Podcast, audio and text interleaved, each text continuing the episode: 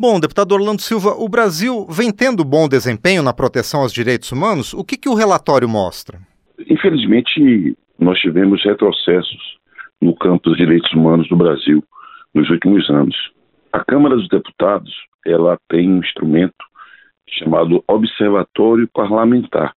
E esse instrumento, que é fruto de uma cooperação da Câmara dos Deputados do Brasil com o sistema das Nações Unidas, particularmente o Alto Comissariado para Direitos Humanos, permite um monitoramento permanente, permanente. E o que se viu é que nós não cumprimos quaisquer das metas estabelecidas e em algumas áreas houve inclusive recuos, retrocessos, o que agrava ah, o quadro de violação de direitos humanos no Brasil. Agora, deputado Orlando Silva, quais são essas principais áreas onde houve mais retrocesso? Eu diria que é, um, é uma tônica a questão do, do retrocesso no campo dos direitos humanos. Nós temos desde questões ligadas à transparência das informações, que é algo essencial até para o próprio monitoramento acontecer, até temas como combate ao racismo, em que houve graves, talvez gravíssimos retrocessos, inclusive no plano institucional.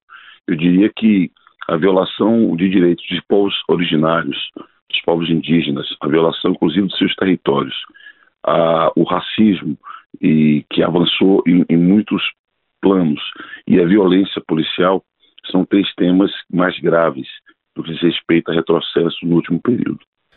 Mas, deputado Orlando Silva, o Brasil tem uma legislação muito forte, muito atuante para a proteção dos direitos humanos. Ela não está sendo cumprida? Não tem uma política pública também que evite esse tipo de situação?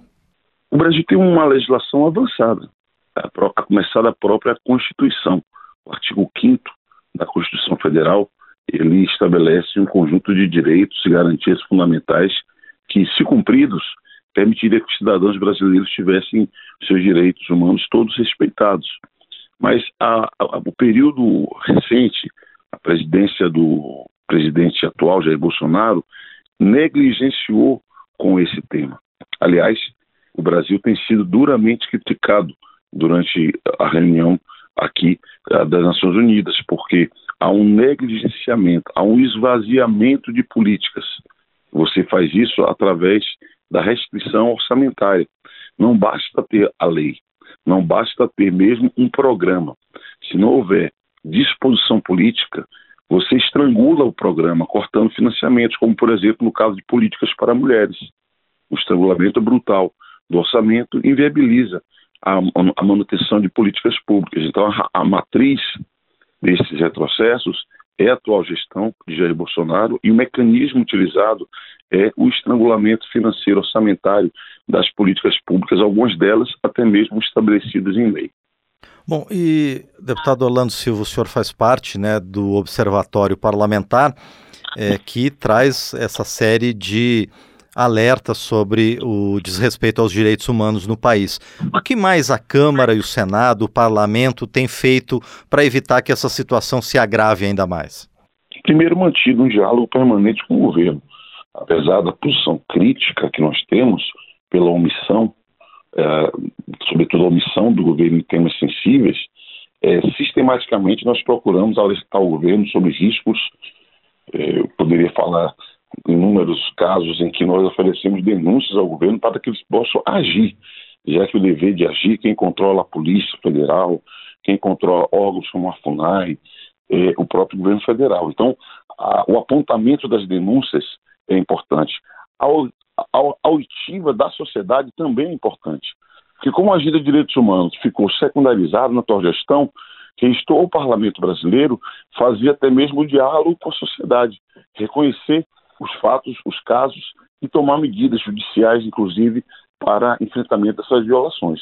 Então, eu acredito que o orçamento é um tema que o Congresso pode e deve agir, o Congresso pode, acrescer recursos. Nós aprovamos na Comissão de Direitos Humanos agora há pouco, na semana passada, emendas parlamentares de comissão para garantir recursos das políticas de direitos humanos. Essa é uma tarefa. E a segunda tarefa, dialogar com a sociedade e, por fim, fazer os apontamentos para que o Poder Executivo e o Poder Judiciário possam agir judicialmente ou no plano de políticas públicas para assegurar direitos humanos no Brasil.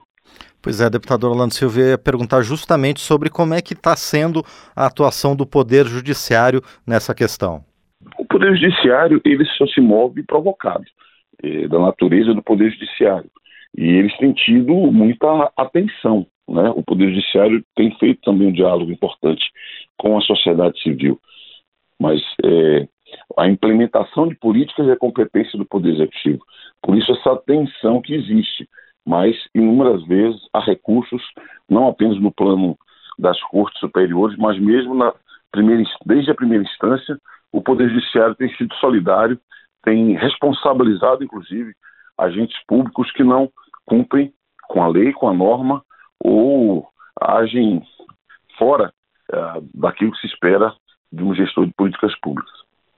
Agora, deputado Orlando Silva, o que, que a gente pode também aguardar do próximo governo que assume no dia 1 de janeiro?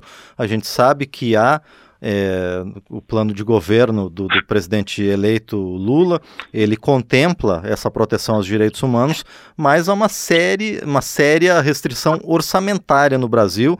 Está tendo essa discussão sobre o valor que pode ser extrapolado do teto para políticas eh, sociais, como pagamento de benefícios e outras questões. Haverá recursos para a proteção dos direitos humanos? Olha, a proteção dos direitos humanos se dá através de inúmeras políticas públicas, são inúmeras, que atravessam todos os campos da vida social e econômica. Eu a minha expectativa é, à luz do que foi a experiência do governo do presidente Lula, é que nós possamos retomar o caminho, nos mesmos termos que durante a COP 27 ele sinalizou retomar o caminho da busca da sustentabilidade ambiental no nosso desenvolvimento, a minha expectativa é que direitos humanos sejam um item da agenda do Brasil.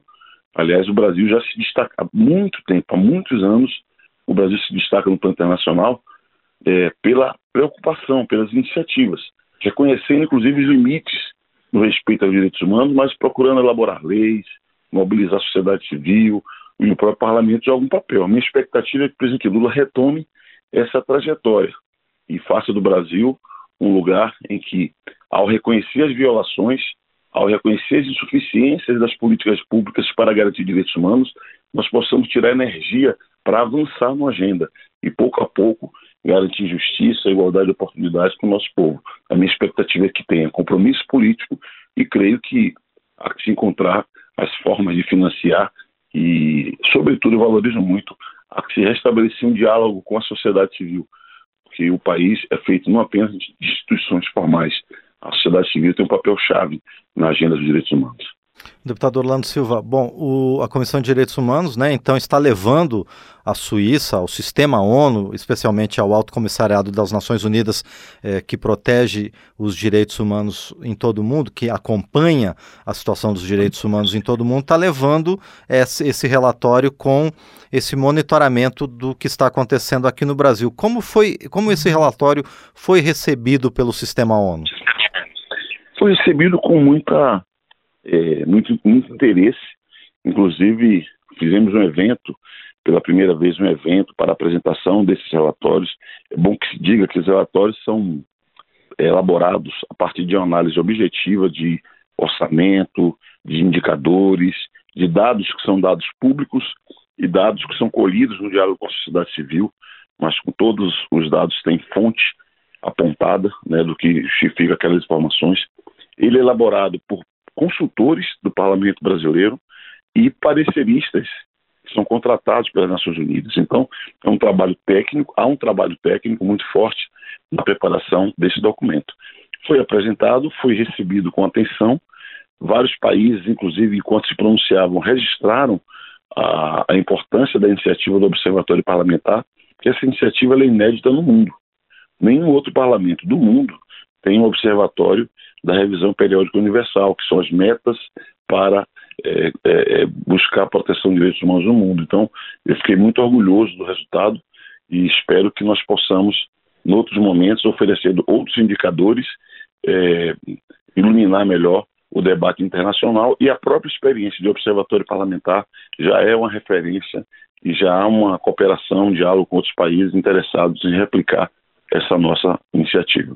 Muito bem, nós conversamos então com o deputado Orlando Silva, do PCdoB de São Paulo, sobre a experiência que o Observatório Parlamentar aqui do Congresso Nacional é, está levando para a Suíça, para o sistema ONU, a respeito do monitoramento da defesa dos direitos humanos aqui no Brasil.